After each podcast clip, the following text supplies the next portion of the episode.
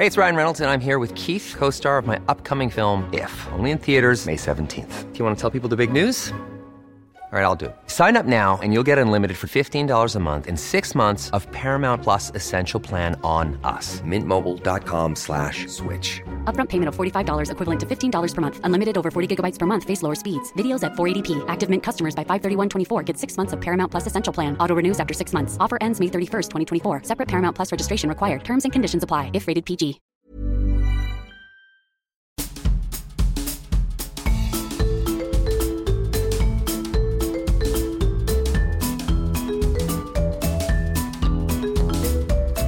Vous écoutez le podcast de So Sweet Planet.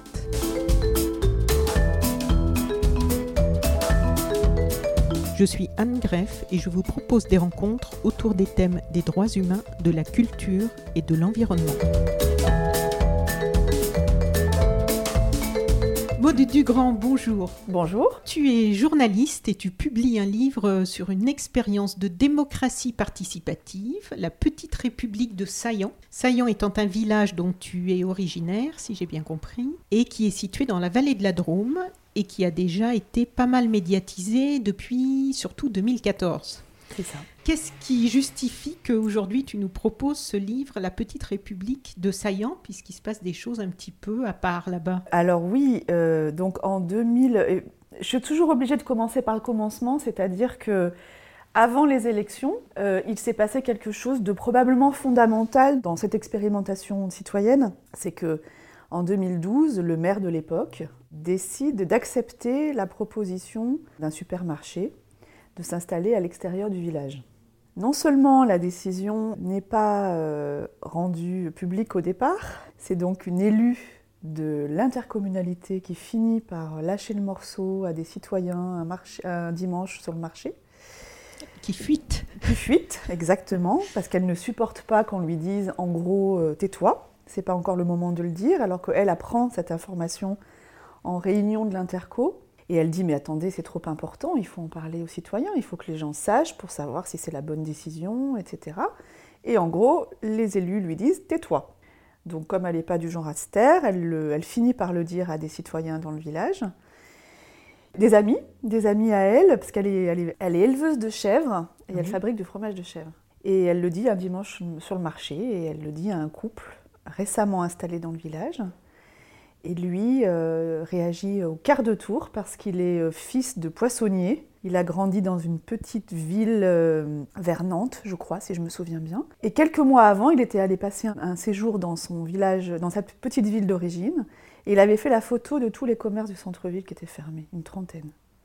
Et ça a été un, pour lui, c'était insupportable. Il a dit c'est pas possible. Donc il a tout de suite décidé de lancer une pétition. Ah oui, parce qu'il s'est dit l'histoire se répète et il faut éviter ça. Comment c'est possible qu'en 2012, des élus n'aient toujours pas compris que si tu veux faire crever ton centre de village ou ton centre-ville, eh ben, tu acceptes l'implantation de supermarchés. Saillant avait encore à l'époque, et c'est toujours le cas aujourd'hui, la chance d'avoir de nombreux commerces de qualité et c'est un des rares villages de la vallée de la Drôme qui a autant de commerces. Donc vraiment, comment c'est possible quoi Et c'est un petit village de 1300 habitants. Oui, ouais. donc, euh, vraiment ouais, ouais. petit village. C'est ça. Donc euh, cette information arrivant dans l'oreille de Jean-Christophe, Jean-Christophe, euh, ne, son sang ne faisant qu'un tour, lance une pétition. Et, euh, et, et la mayonnaise prend, c'est-à-dire que énormément de gens signent la pétition. Le maire ne veut rien entendre. Du coup, un collectif de citoyens se crée. Il crée carrément un journal qui s'appelle le Quesaco, et dans lequel, en fait, il pose les premières bases de ce que sera l'expérience de citoyenne de la mairie de trois ans après, mmh. mais sans le savoir. Tout est posé. Quand je le relis aujourd'hui, je me dis, mais c'est fou, quoi. Il posait, il posait vraiment la question de la démocratie, de la citoyenneté, du manque de transparence, de la nécessité de s'emparer de la question politique, etc. Donc tout est posé dans, dans ces deux numéros du Quesaco. Voilà, et la lutte va durer un an et demi, parce que quand même, euh, le maire n'entendant pas, ça a été long, ça a été long. Et voilà, cette lutte, elle est fondamentale dans l'histoire de ce qui, qui, va suivre euh, ensuite, parce qu'elle a et permis... il est suivi. En fait, la majorité du village aurait oui. pu trouver ça très bien, que finalement un petit ça. supermarché s'installe. C'est ça, c'est que non seulement il est suivi, mais il est... Euh... Oui, beaucoup de citoyens se retrouvent dans cette, enfin, cette mobilisation.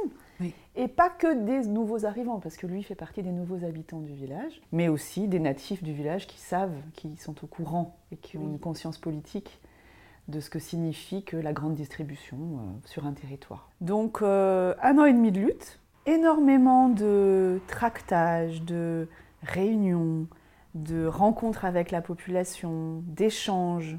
Chacun ses compétences. Euh, un qui travaille dans une imprimerie bah, va s'occuper des tracts. Euh, une autre ancienne euh, correctrice, elle, elle écrit à la grande distribution en question tous les jours pour le tenir au courant de l'avancée du dossier. bon, c'était Casino. Hein. Et ben ça marche quoi. Casino prend peur. Et Casino décide de ne pas s'implanter à Saillant. Et là, euh, fort de cette victoire, euh, les citoyens, on est en 2013, se disent bon, ok, peut-être pour que ça n'arrive plus, ce genre de choses, ce genre de décision politique prise sans concertation et, en toute, euh, et sans transparence, peut-être qu'il faut qu'on fasse quelque chose. Oui, parce que finalement, c'est quand même un, un, mépris de la population, quoi. Ouais le mépris des, gens qu'ils sont censés servir, ces politiques. Ouais, puis ça, ça, pose quand même beaucoup de questions sur la, politique aujourd'hui. quoi. Bien sûr. On n'a plus envie de ça. L'absence d'écoute. Mm. Parce que, que, que l'ancien maire, je pense que l'ancien maire était sincèrement convaincu que c'était une bonne chose pour le village. Donc bien sûr que là, se sont télescopées des visions du monde qui sont différentes. Mais quand vous avez quand même euh, 1000 personnes en tout, là je parle des petits villages aussi autour, euh, qui, euh, qui signent une pétition, bon, ça, serait intéressant quand même que les élus finissent par entendre et dire ok, là il y a peut-être quelque chose sur lequel il faut que je bouge, quoi. Et là on voit bien que là on touche à des, à des fonctionnements euh, très compliqués. On en parlera peut-être tout à l'heure. Oui. Je pourrais y revenir. Donc en fait, le grand sujet de ce livre, La Petite République de Saillant, c'est la démocratie participative. Est-ce que tu peux nous dire en quelques mots, finalement, qu'est-ce que ça veut dire, démocratie participative? Alors, bah, quand du coup ces quelques citoyens se... gagnent cette, cette bataille, se disent on ne va pas en rester là. Il y a les élections l'année prochaine. Là, ce qui est surprenant, c'est que... Alors, il faut dire aussi que en 2013 est né un café associatif dans le village. L'Oignon? L'oignon. Donc ça fait partie aussi ça de, la mayonnaise qui a pu prendre. Dans ce café, des gens se sont rencontrés qui ne se connaissaient pas. Des nouveaux habitants ont pu aller au café, rencontrer des natifs, etc.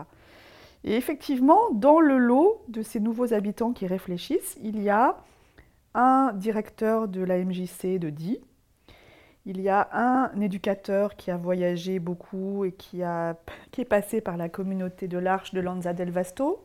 Il y a une ancienne directrice de l'école.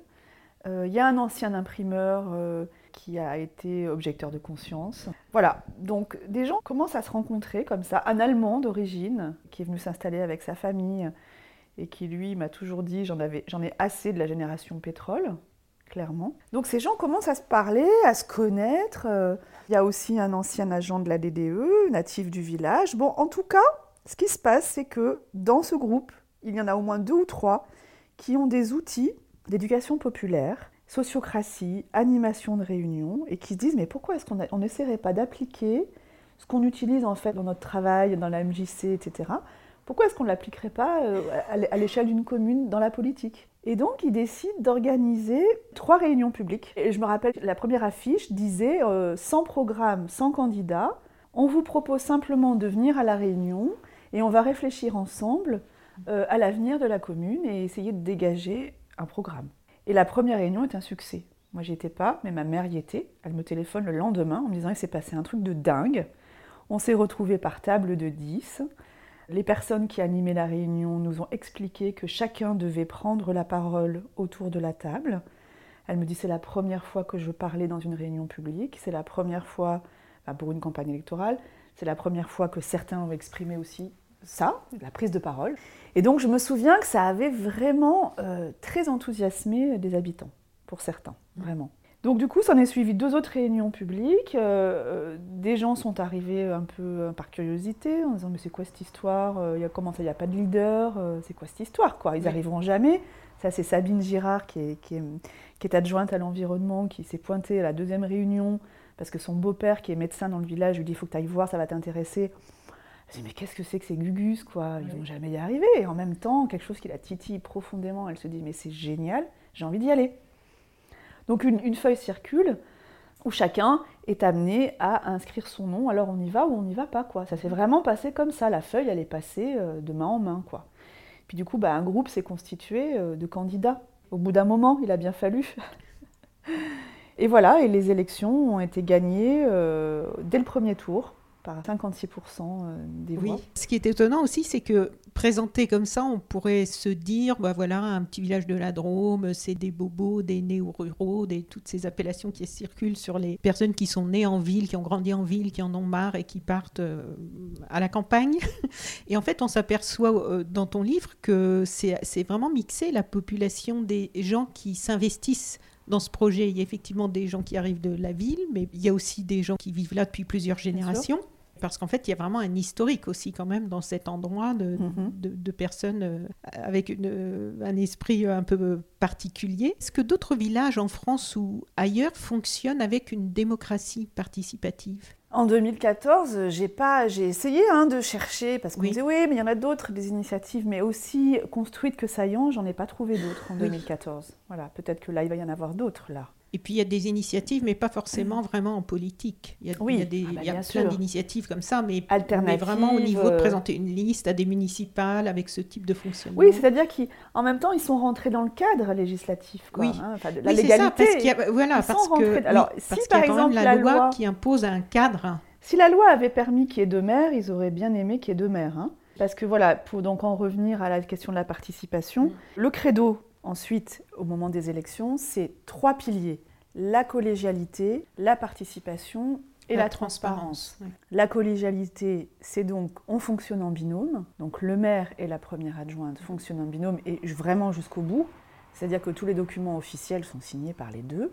Et moi, pour les connaître parfaitement et l'un et l'autre, ils ne se sont pas quittés pendant six ans.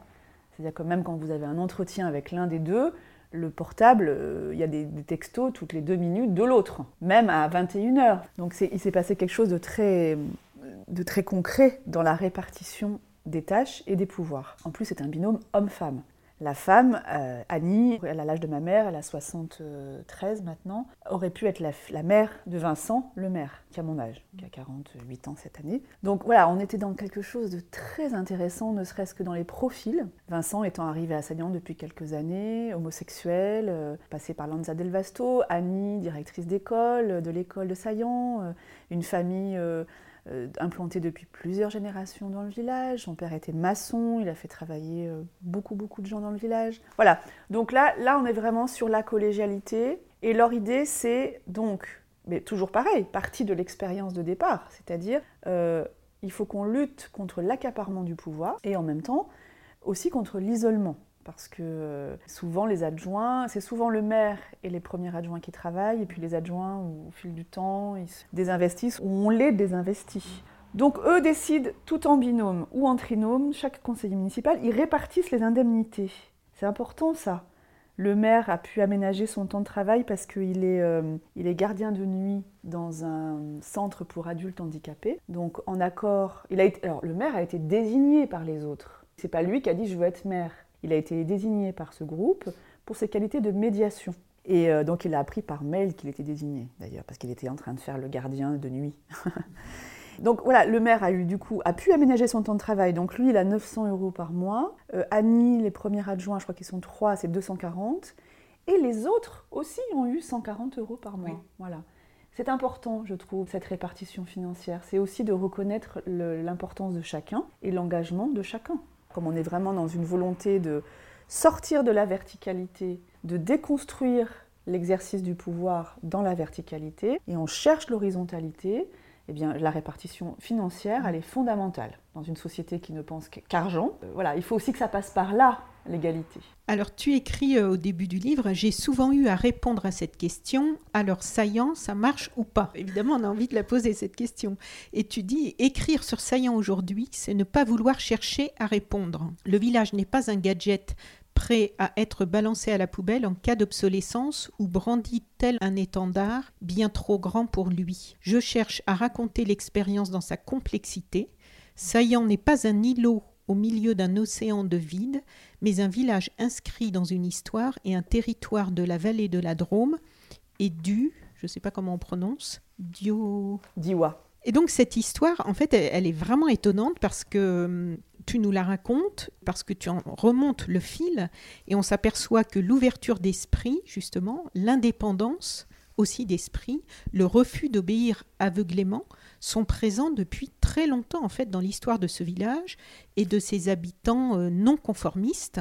Ça semble donc assez logique que cette expérience soit née là, qu'elle apparaisse à cet endroit-là. Et en fait, tu parles de la fibre saillançonne. Mais alors, est-ce est-ce que, selon toi, ça peut fonctionner sans cette fibre saillançonne, sans des esprits libres et indépendants, comme, comme il y a là-bas depuis si longtemps? Mhm.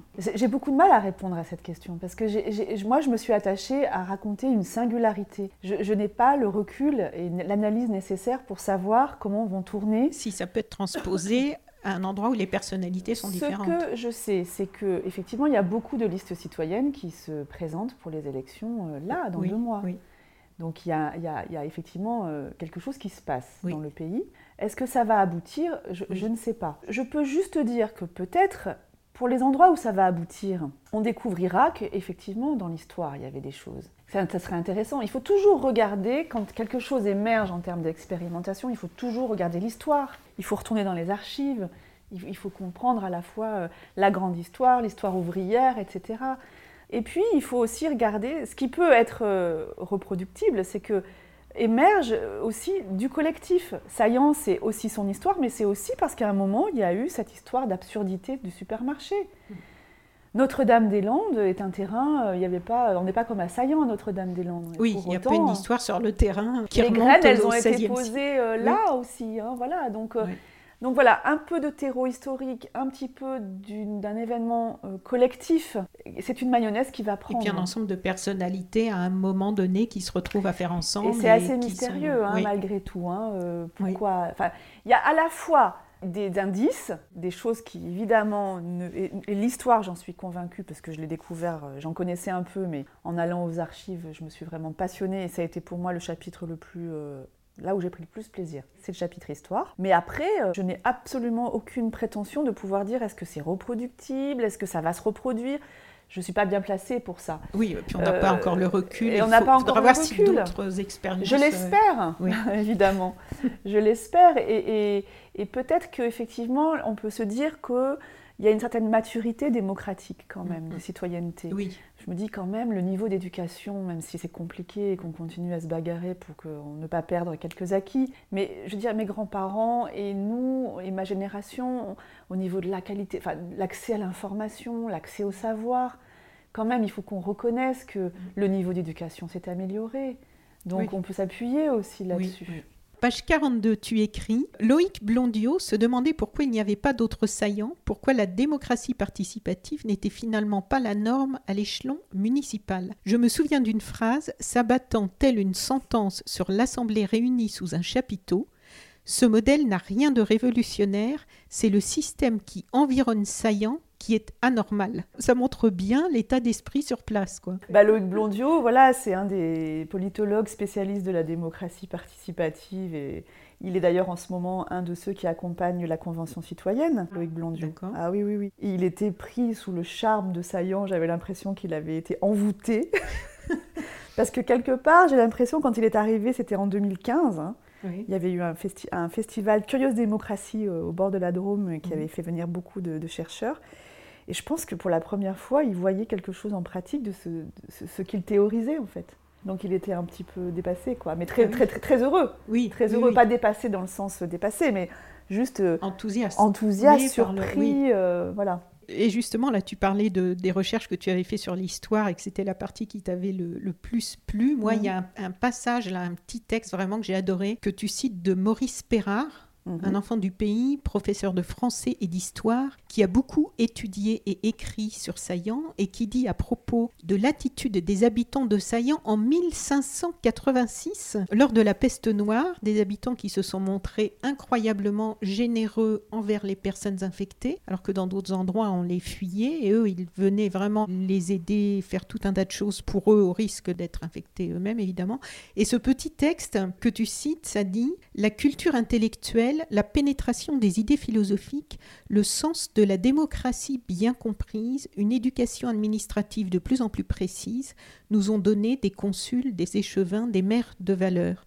Mais ces illettrés des temps troubles, ces comptables hissés à contre-coeur souvent à la tête d'une population pauvre, usée de peine, tremblante devant ces calamités incessantes, n'avaient ni recours ni aide, pas d'autre force que leur courage, pas d'autre guide que leur cœur, leur bon sens paysan, une sorte d'assurance naïve et orgueilleuse de leur devoir. Ces gens d'une époque où l'héroïsme colle à la vie, où l'humilité fait la grandeur, font lever en nous l'admiration et l'émotion venue des grands exemples.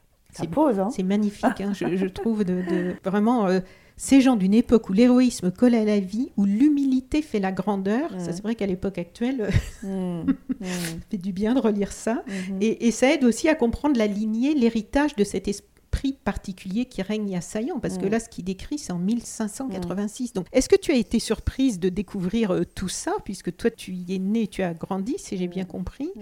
euh, au fil de tes recherches? Est-ce que tu as été surprise ou est-ce que finalement, ça t'a semblé euh, naturel?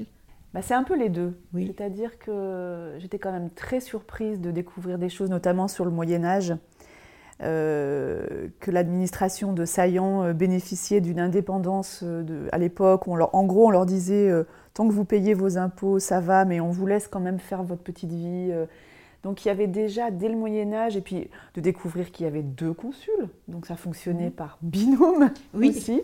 c'est drôle hein, quand Il y même. avait des conseils de famille qui élisaient euh, deux représentants considérés comme les plus sages parmi euh, la soixantaine de familles. euh. Donc quand même, on retrouve des choses, de, de- une espèce de bon sens, de- d'observation de, comment pouvait être administrée une commune. Est-ce que les gens d'aujourd'hui en ont connaissance de ça? Bah. C'est perdu dans l'histoire. pour moi, c'était très important ce livre. C'est étonnant. J'avais vraiment envie de, que ce chapitre, il est central pour moi. pour De reproduire des choses alors que ça a disparu des, des mémoires. C'est ça. C'est ça, il a fallu ensuite attendre euh, le XVIIIe siècle euh, où effectivement le- les municipalités sont nées et que là du coup il y avait un maire. Et ce que j'ai découvert aussi, euh, donc là la partie surprise, Oui. euh, c'est qu'à un moment il y a eu consul euh, et il y avait un protestant et un catholique. Et ça c'est très important, le- la, la- patte protestante dans la vallée de la Drôme. Ah oui, c'est ce que Évidemment. tu décris aussi. Oui. Ça aussi, ça fait partie des couches culturelles. Euh, les protestants, qu'est-ce qu'ils ont fait? Ils ont fui, euh, ils se sont organisés, euh, ils ont créé des déserts pour continuer à, à survivre alors qu'ils étaient pourchassés. Oui. Et ils ont été plutôt bien accueillis dans la vallée de la Drôme. Donc il y, a des- il y a eu des immigrations suisses. enfin, voyez, il y a toujours eu des liens comme ça. Et d'ailleurs, jusqu'à la fin des années 60, Mm.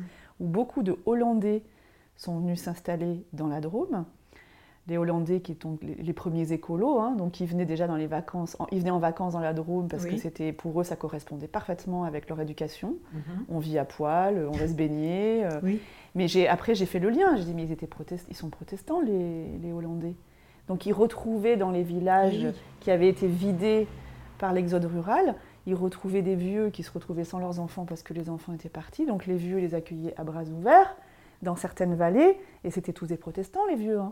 Donc il y a quelque chose qui s'est passé là. Oui. Donc le terreau protestant, il est important. Donc la partie surprise et puis la partie confirmation. Oui. Voilà. Mais ça, c'était très, euh, c'est très, euh, comment dire, intuitif. Mm. hein. C'est-à-dire que moi, quand j'étais gamine, je me disais, mais qu'est-ce qu'il est quand même étonnant ce village, quoi. Voilà. Et cette vallée. Ah oui, mais Oui, parce oui. que tu avais l'occasion de comparer avec ce qui se faisait, comment on vivait J'en sais ou- rien. J'avais des copains qui venaient en vacances. euh, Qui te faisaient J'avais prendre ma bande de copains du- à l'adolescence, là. Oui. Et je me rappelle d'un amoureux, vraiment, et qui me disait, mais il se passe un truc dans ce village quand même, c'est pas possible. Il n'était pas saillant. Hein. Oui. Et je dis, bah oui, je sais pas. Et moi non plus, je savais pas.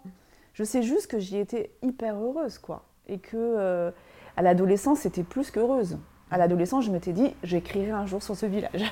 Ah ouais, oui, ouais, ouais, vraiment. ouais, ouais, ouais, ouais. tu parles des protestants et d'un seul coup, je- l'école de Beauvallon, c'est dans la Drôme, non? Absolument. Ah mais c'est ça, parce que j'ai fait une interview de. Colline Serrault il y a pas Ah, mais longtemps. tout à fait. Et en Ah fait, oui. C'est drôle parce que sans faire le rapprochement, et, et en fait ça m'était sorti de la tête que c'était dans la Drôme, cette école, mais quand j'ai lu son livre Hashtag Colline Serrault, pour lequel je l'ai interviewé, en lisant toute cette histoire, puisque c'était sa, sa tante, hein, avec une autre...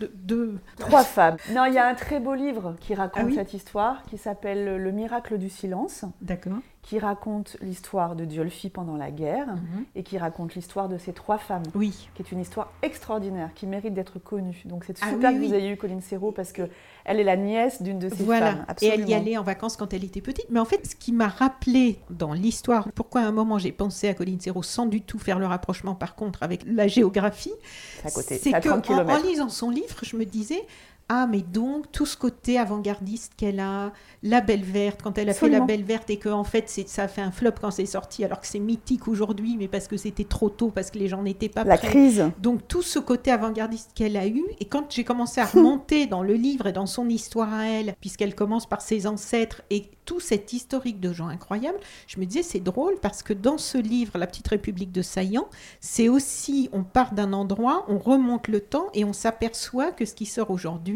ça, ça mûrit à cet endroit-là et, et que finalement c'est un, il y a un héritage qui crée... euh, Et l'héritage, il est commun avec Diolfi. hein. Je veux dire, pour moi, Saillant, Diolfi, l'école de Beauvalon, le passé protestant, c'est la même vallée. hein. Enfin, c'est pas la même vallée, mais c'est c'est de l'autre côté de la vallée. Il y a la montagne au milieu, Oui. on a les trois becs d'un côté, les trois becs de l'autre, quoi. Et donc, c'est Ah, l'histoire hein. l'histoire de Diolfi, euh, bien sûr Diolfi.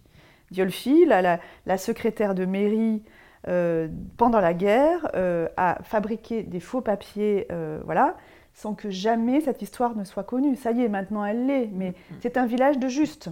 Je crois que deux, deux des, ou les trois, hein, sont, comment on appelle ça, le, le mot officiel euh, pour être nommé Oui, juste. Je euh, ne sais plus, juste devant les euh, nations. Oui, voilà, c'est quelque chose, comme, comme ça. Oui, les, les trois femmes fait. qui étaient à Voilà, Beauvallon. ça. et- Dont une est suisse, hein, dont une est suisse. Oui. Elles étaient lesbiennes, elles Oui. étaient en couple, et elles ont accueilli des dizaines et des dizaines d'intellectuels, d'artistes pendant la guerre qui se sont cachés, Oui. et notamment Pierre-Henri Rocher, qui a écrit les débuts de Jules et Jim à l'école de Beauvallon. Voilà, donc il faut lire ce livre sur le miracle du silence parce que on découvre tout ça. Oui. Rocher, il a, il a écrit ce livre à Beauvallon.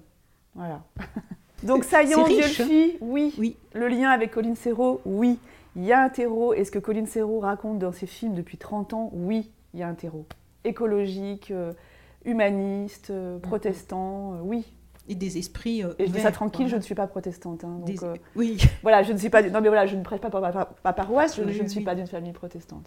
c'est vraiment étonnant. Mm. Voilà, mais alors pourtant, comme dans toute assemblée d'êtres humains, euh, tout le monde n'est pas toujours d'accord. Il y a des frictions, il y a des déceptions, il y a des découragements. Tu décris que les déceptions sont à la hauteur des attentes. Donc, comme les attentes sont très grandes, on imagine que les déceptions ont pu l'être aussi. Mm. Et pourtant, ça n'a pas découragé les personnes euh, impliquées. Enfin, il y en a là qui ne, qui ne se représentent pas, mais enfin, quand même, dans le temps, on voit que malgré les tensions, malgré les, les conflits, euh, il y a une persévérance quand même Ouais. d'arriver euh, au bout de cette histoire et de tenir bon. Et de... Absolument. Alors ça, c'est les très important. Oui. Annie Morin, donc la première adjointe, me l'explique bien dans le livre. Elle me dit ça a été notre les outils de sociocratie, d'éducation populaire qui ont été mis en place au début ont été décisifs. C'est notre assise. C'est-à-dire qu'ils avaient assumé l'idée qu'ils allaient travailler ensemble avec des gens qui n'étaient pas tous d'accord, qui n'avaient pas forcément tous tout à fait les mêmes convictions. Et donc il fallait arriver à en faire quelque chose. Et là, euh, voilà, ils ont tenu, grâce à un cadre qui a été posé, euh, à des outils. Moi, je me souviens qu'au bout d'un an, ils ont fait une sorte de séminaire un peu euh, psy- psycho, euh, parce qu'ils avaient vécu un truc de dingue en un, un an. Non seulement une très forte médiatisation, donc ça on pourra en parler, Oui, oui. ça expose. La médiatisation, je ne suis pas sûre que ça fasse du bien à une communauté humaine. Je pense que ça la fragilise, ça peut même la détruire. Donc ils ont eu à traverser ça et ils ont eu en plus à innover complètement et à essayer de travailler ensemble avec des gens différents. Et je me souviens de ce travail en séminaire un an après. Voilà, c'était euh, avec des, des gens qui étaient là pour les aider à traverser les crises, à formuler, etc. Donc il y a vraiment quelque chose de très intéressant dans cette aventure, c'est que grâce à des professionnels qui ont accompagné ce processus, ils ont pu traverser les conflits, les accepter, les dépasser. Il n'y a pas eu de démission. Ils ont tenu tous.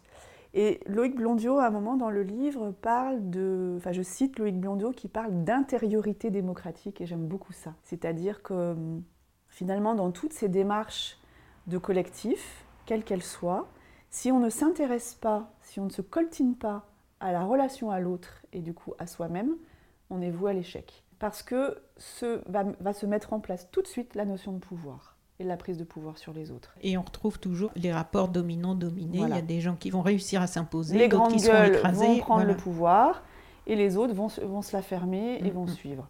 Et donc ça va créer des frustrations. Notre construction est celle-là. Nous sommes dans une construction verticale des individus et de la société. Ça rejoint la construction patriarcale. Donc le maire, le père, euh, le notaire, euh, bon je schématise hein, exprès. Oui, oui. J'ex- J'exagère un peu, mais pas tant que ça. Donc évidemment, sortir de tout ça là, c'est sortir de sa zone de confort, c'est déconstruire, ça déstabilise, ça fait peur.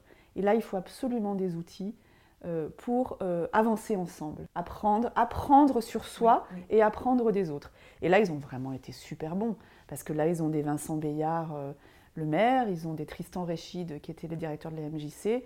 Et Tristan ne fait que ça depuis six ans, il accompagne des listes citoyennes avec des outils qu'il utilisait dans dans l'éducation populaire. Ça, c'est vraiment euh, important, je trouve, de, de le dire parce que finalement, c'est pas si compliqué mais de, de- de trouver des professionnels pour se faire accompagner. Mais pour, tout- pour ceux qui vont se lancer, qui ont envie de se lancer, euh, il y, a- il y a pas mal d'endroits maintenant en France, euh, dans, dans les villages et tout ça, où euh, Il faut être accompagné. voilà, il faut un accompagnement, sinon Déjà, ça, ça explose. hein. Je peux dire qu'on ne peut pas monter une liste citoyenne trois, ans, trois jours, trois mois pardon, Oui. avant les élections, c'est pas possible.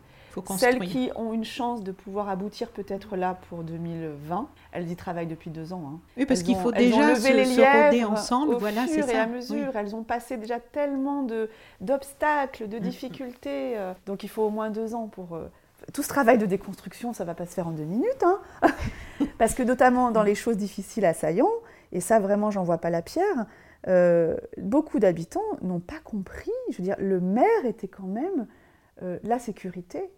On allait voir monsieur le maire avec son dossier sous le bras. euh, le sociologue que je cite dans le livre et qui fait sa thèse sur Saillant, Mario Bilela, il, a- il appelle ça le clientélisme banal.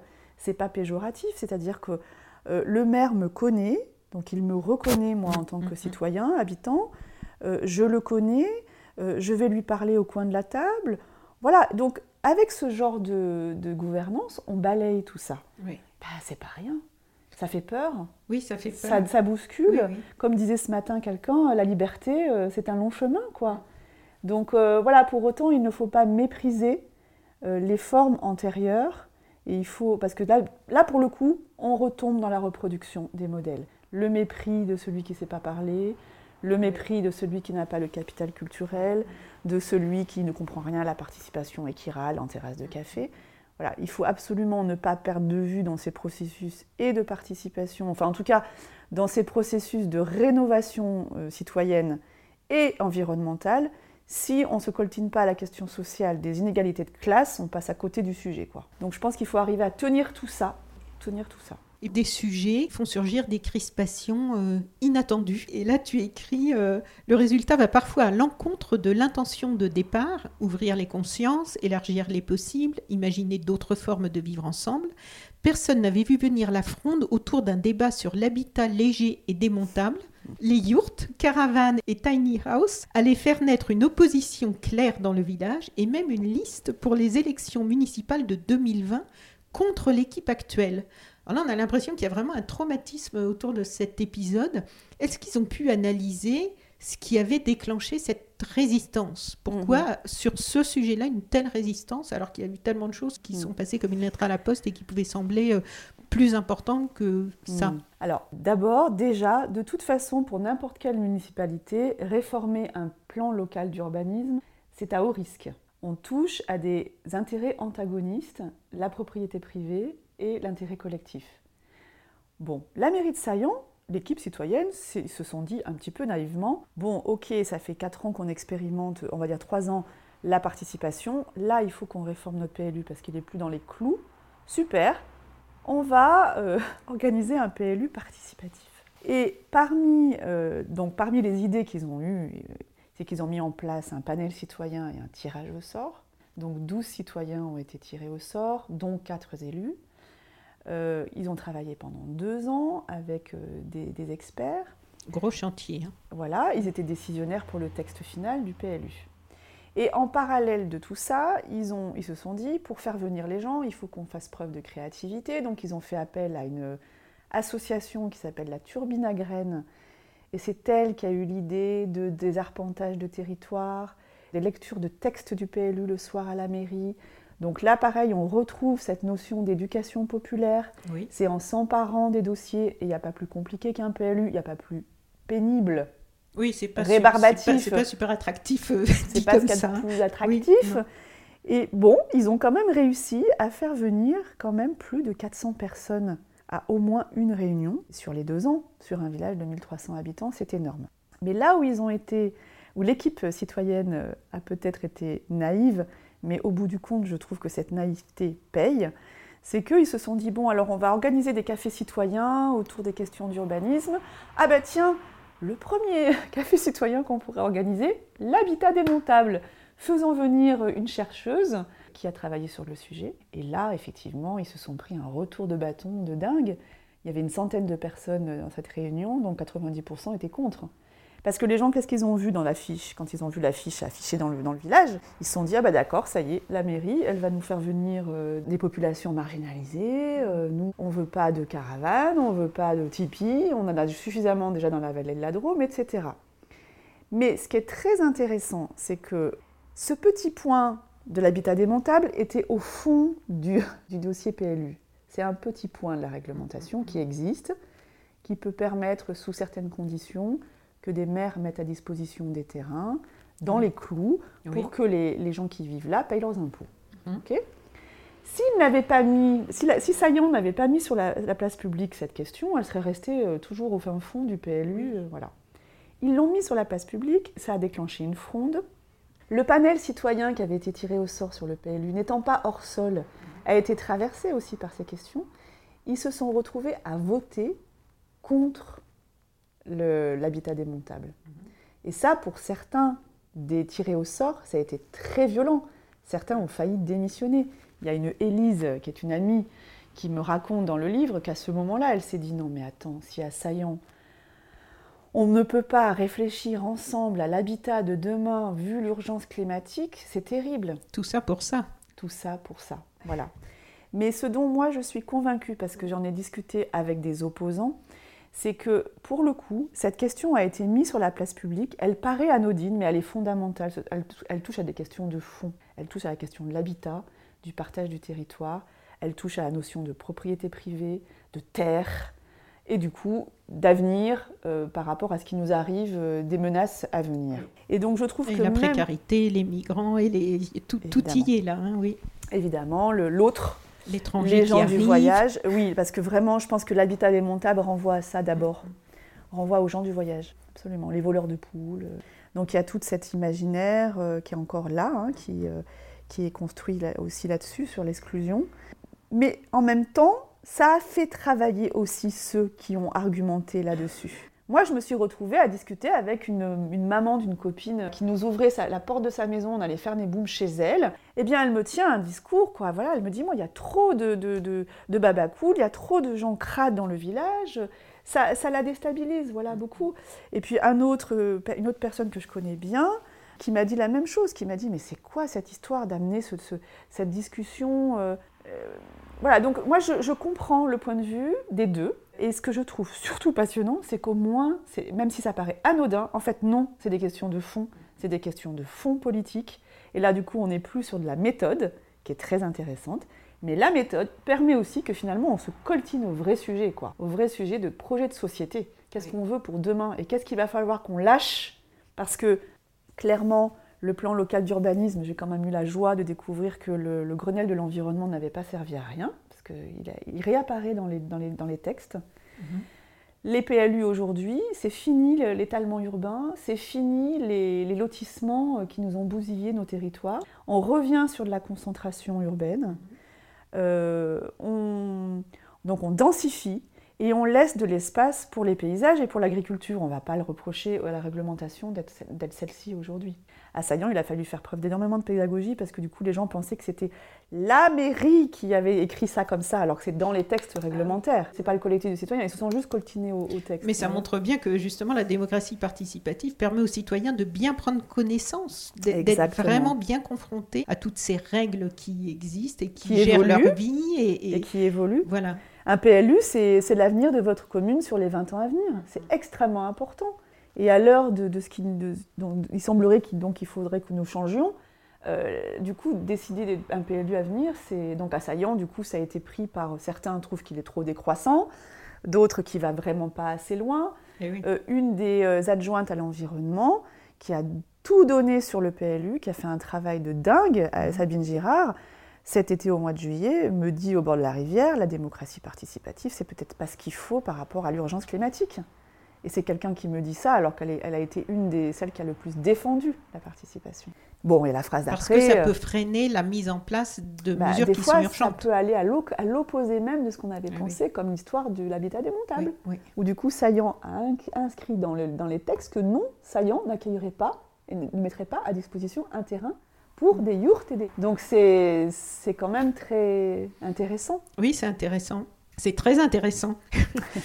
et tu dis, et tu en as parlé tout à l'heure, que l'ouvrage coordonné par Loïc Blondiot et Christophe Traini, La démocratie des émotions, décrit à quel point la question des émotions est centrale dans toute interaction humaine et particulièrement dans les processus de participation. Et c'est toujours un peu le nœud du problème, les émotions, dès que les êtres humains doivent faire ensemble. Tu dis que dans les outils et les méthodes qui ont été utilisés à Saillant pour euh, gérer cette euh, question des émotions, il y a, de ce que j'ai compris, beaucoup d'outils qui viennent donc de l'éducation populaire. Mhm, Concrètement, qu'est-ce que c'est des outils de l'éducation populaire? Communication non violente aussi également. Alors c'est extrêmement difficile d'expliquer comment se déroule une réunion, je n'arrive toujours pas à l'expliquer, hein, parce que je l'ai vécu moi avec Tristan c'est complexe à raconter, ça se vit.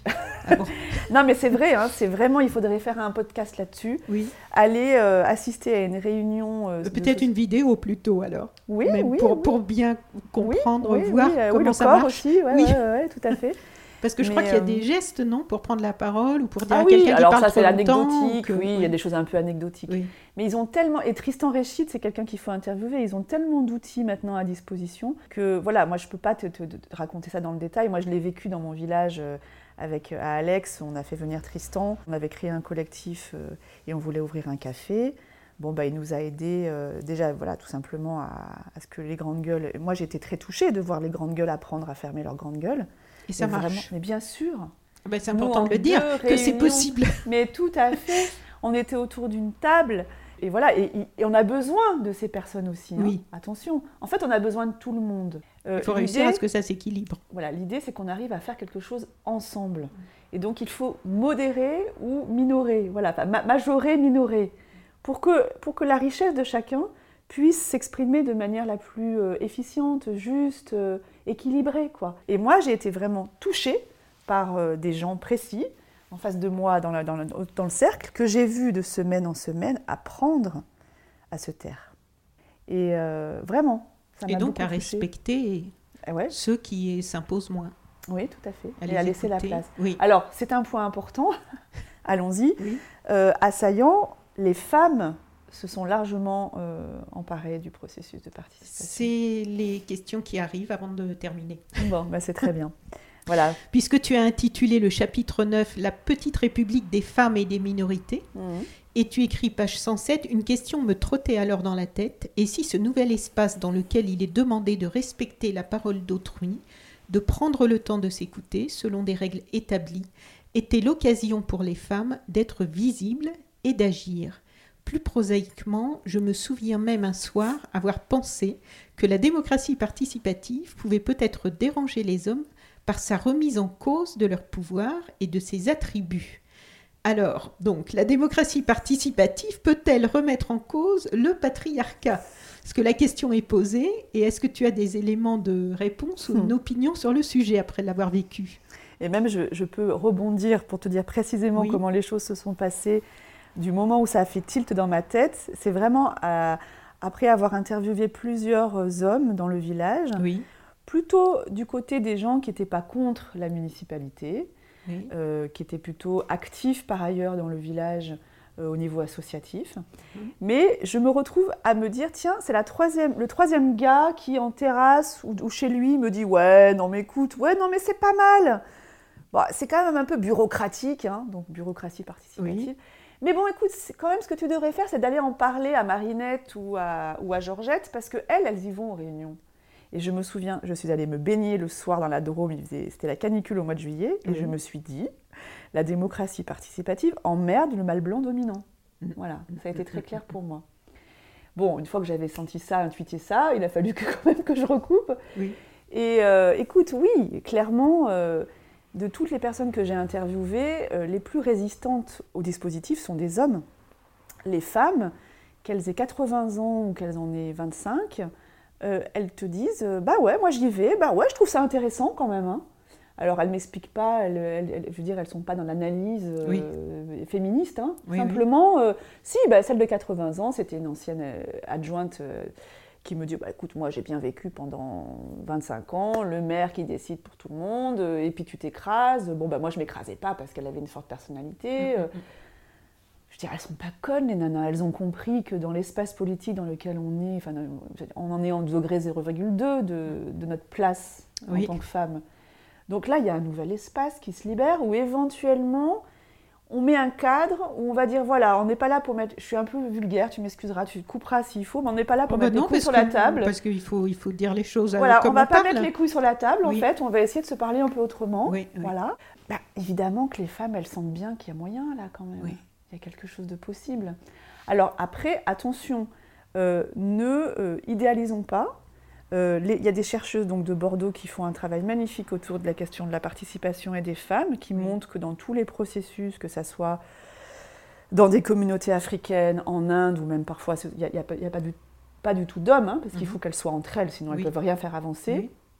Mais aussi à l'occasion de budgets euh, participatifs dans des communes françaises, à l'ONU. Elles, montrent que les femmes sont là, mais elles disent aussi que les dispositifs sont imaginés par des hommes, que en dehors des sociétés africaines ou indiennes, mm. à 50% les hommes sont là et qu'ils sont encore bien là. Donc ils sont encore bien là. L'idée n'est pas de les exclure, mm. hein, bien sûr, mais l'idée aussi pourrait, enfin, il pourrait y avoir un glissement qui est aussi que bon, allez, on va leur faire un peu de participation là ça va les calmer. Ah il, y a, aussi un, politologue hein, qui dit euh, on donne de la parole pour pas distribuer les richesses. Hein, euh, voilà, c'est Laurent Jean-Pierre, politologue. Faute de pouvoir redistribuer des ressources économiques, les régimes actuels redistribuent de la parole. C'est important ça aussi, ça revient à la question, de la question sociale. Donc voilà, il ne faudrait pas non plus que que cette histoire de participation euh, soit corrompue, utilisée. Elle l'est déjà, puisque beaucoup de, beaucoup de candidats aux élections municipales, à toutes les sauces, il y a de la participation maintenant. Les partis euh, s'en emparent, euh, mm. voilà. Bon, mais voilà, moi j'ai observé quand même qu'à Saillant, et puis j'ai surtout adoré les garçons qui me disent, mais sans s'en rendre compte en plus en toute, euh, comment, en toute euh, générosité. mais va en parler à ma femme. Alors la femme, elle a travaillé toute la journée, elle s'est occupée des gosses euh, le soir, et en plus, elle trouve le temps d'aller à une réunion à la mairie le soir de PLU. Elle y a un intérêt. Elle a un intérêt à trouver là-dedans. Si elle y va, c'est qu'elle a des raisons profondes. Voilà, prise de parole, c'est clair. Sur ce chapitre 9, il y avait donc par rapport aux, femmes, la petite république des femmes et des minorités. Et après page 109, donc tu écris la politique peut être violente, brutale, il ne faut donc s'y engager que si on est capable de jouer à jeu égal sur le mode viril avec ses adversaires. Cette violence est non seulement admise, mais surtout encouragée et valorisée. La démocratie participative telle qu'elle est tentée à Saillant peut-elle remettre en cause ce fonctionnement? Peut-elle avoir des vertus émancipatrices? Pour les femmes, mais aussi pour les autres catégories de la population sous-représentées dans les institutions républicaines, les jeunes, les ouvriers, les personnes issues de l'immigration. Et tu expliques que l'ouverture à la diversité fait partie intégrante de l'expérience, que ce soit avec l'accueil de migrants ou la caserne de pompiers. Tu peux nous dire quelques mots de cette caserne de pompiers? Ah bah tu es la première à me poser enfin cette question ah parce bah, que moi ça a été le deuxième chapitre le plus passionnant que j'ai eu à écrire. À part, à part Netflix, euh, j'ai pas vu beaucoup de casernes de... bah écoute, voilà, euh, je, je, suis en, plein, en pleine enquête à Saillant au mois de juillet. Euh, Je retrouve euh, une copine d'enfance qui est devenue un copain parce que voilà, c'est Marie-Laure Oui. qui est devenue Maëlle. Et en fait, ils sont en train de faire une tombola euh, euh, de- devant, euh, devant le Café des Sports là. Mhm. Et donc, je commence à discuter avec Maëlle. on s'aime beaucoup depuis qu'on est gam- gamin. Et, je, et puis, je vois plein de femmes. Et, je- et donc, du coup, je lui dis, mais dis donc, il y a vachement de, de- il y a vachement de femmes dans la caserne. Elle Oui. me dit, bah écoute, faut qu'on en discute et tout. Oui. Et du coup, on se voit avec Maëlle. Et là, je me rends compte que Maëlle a envie de me parler, quoi. Me Mhm. parler aussi de ce qu'il est en train de vivre.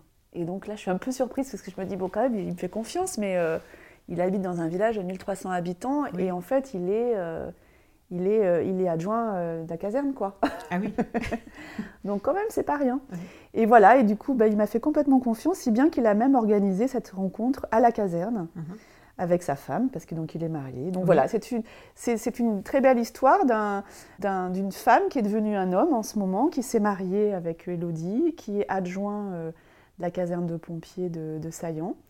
Et voilà, et donc c'est une caserne euh, dans laquelle il y a beaucoup de femmes euh, homosexuelles. Il y, a, des- il y a un homosexuel, euh, il y a des, des immigrés, etc. Voilà, donc c'est, je me suis retrouvée à discuter de toutes ces questions de genre et d'exclusion dans une caserne des pompiers, quoi. C'était pas qui- évident. Voilà, qui est un exemple de diversité.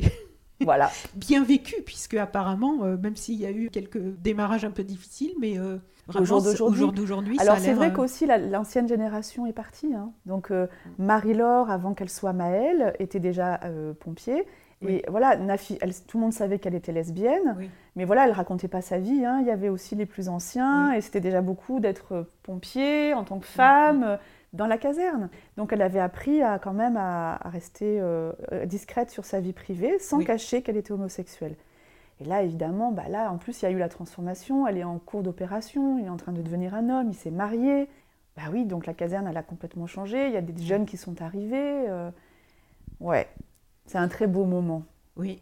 Ça m'a fait beaucoup plaisir. Et, et Mm. je suis allée voir euh, la page Facebook autrement, euh, Aut- autrement pour Saillant, c'est ça hein, le, nom, euh, là tout à l'heure, là, avant de venir. Et c'est drôle parce qu'il y a beaucoup de commentaires, parce que là, il commence à parler évidemment des, des municipales qui arrivent. Et donc pour les prochaines municipales, pour l'instant, on a des pronostics qui semblent bien placés. on Donc il y a deux listes. Oui. hein. Donc le, le- le- le PLU a fait naître une opposition qui s'est transformée en liste. Oui. Il y a deux listes. Euh, ce qui est intéressant, c'est que l'opposition semble ne pas remettre en question la participation. D'accord. Voilà, ils, sont, ils disent voilà, on ne pourra pas revenir Oui. en arrière Oui, complètement. Euh, je ne ferai pas de pronostic. Voilà. Je, je n'en sais rien. Je ne mesure pas le degré de mécontentement qui est peut-être lié aussi beaucoup à la médiatisation. Ah Ça, oui. faut vraiment pas le négliger. Voilà. C'est que cette histoire de médiatisation euh, creuse les clivages. Mhm. Voilà. Certaines personnes dans le village accusent l'équipe de citoyens d'avoir eu cette idée-là qui a entraîné la médiatisation. Et du coup, qui nous fait sortir de notre zone de confort, qui nous expose, etc. etc. Oui, Donc, qui crée euh, des dissensions. euh, c'est pas, et, et- et- et ça se respecte, ça aussi, Oui. parce que je, je comprends. Bon, eh bien, on souhaite une bonne continuation à tous les habitants de Saillant, à toi-même, dont tu, Merci. puisque voilà, c'est ton village aussi. J'ai hâte de voir la suite et de voir euh, ce que tout ça va donner. euh. Là, on sent que c'est des, des graines qui germent Mhm. en ce moment. Donc, euh, après avoir lu le livre, on a envie de voir cette expérience donner des petits un peu Mhm. partout. En tout cas, merci beaucoup pour ce livre et bonne continuation aussi à toi. Merci à toi. Au revoir. Au revoir.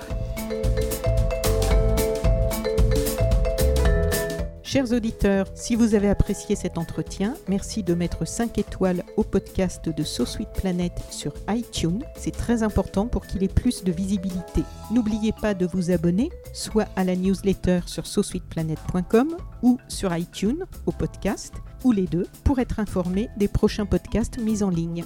À bientôt.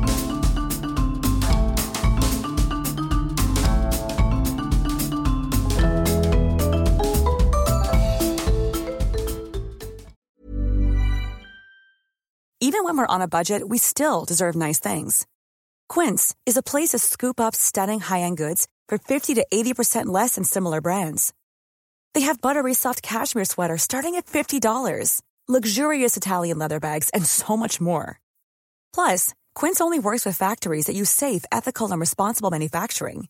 Get the high-end goods you'll love without the high price tag with Quince. Go to quince.com slash style for free shipping and 365-day returns.